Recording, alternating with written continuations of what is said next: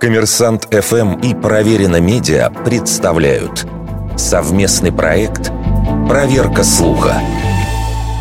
Правда ли, что на приеме у английской королевы Юрий Гагарин в нарушении этикета съел лимон?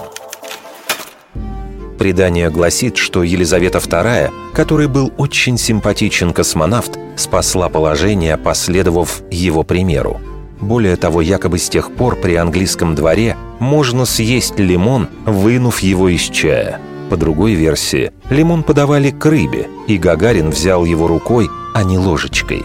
На самом деле, никакие источники версии о съеденном лимоне не подтверждают.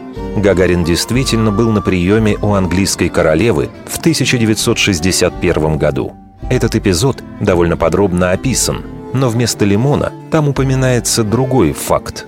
Психолог Владимир Лебедев, который работал с Гагариным, вспоминал.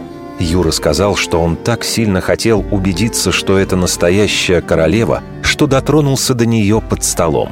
Хотя это и было нарушением этикета, Елизавета не разозлилась и спокойно продолжила пить кофе. Лимон же фигурирует в истории, которая к Гагарину не имеет никакого отношения – Известен случай с советским морским офицером, который после окончания Второй мировой был в числе других военных приглашен на прием к королеве.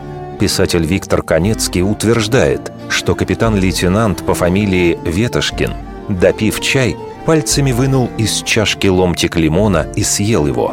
Королева якобы поддержала моряков и тоже съела свой лимон.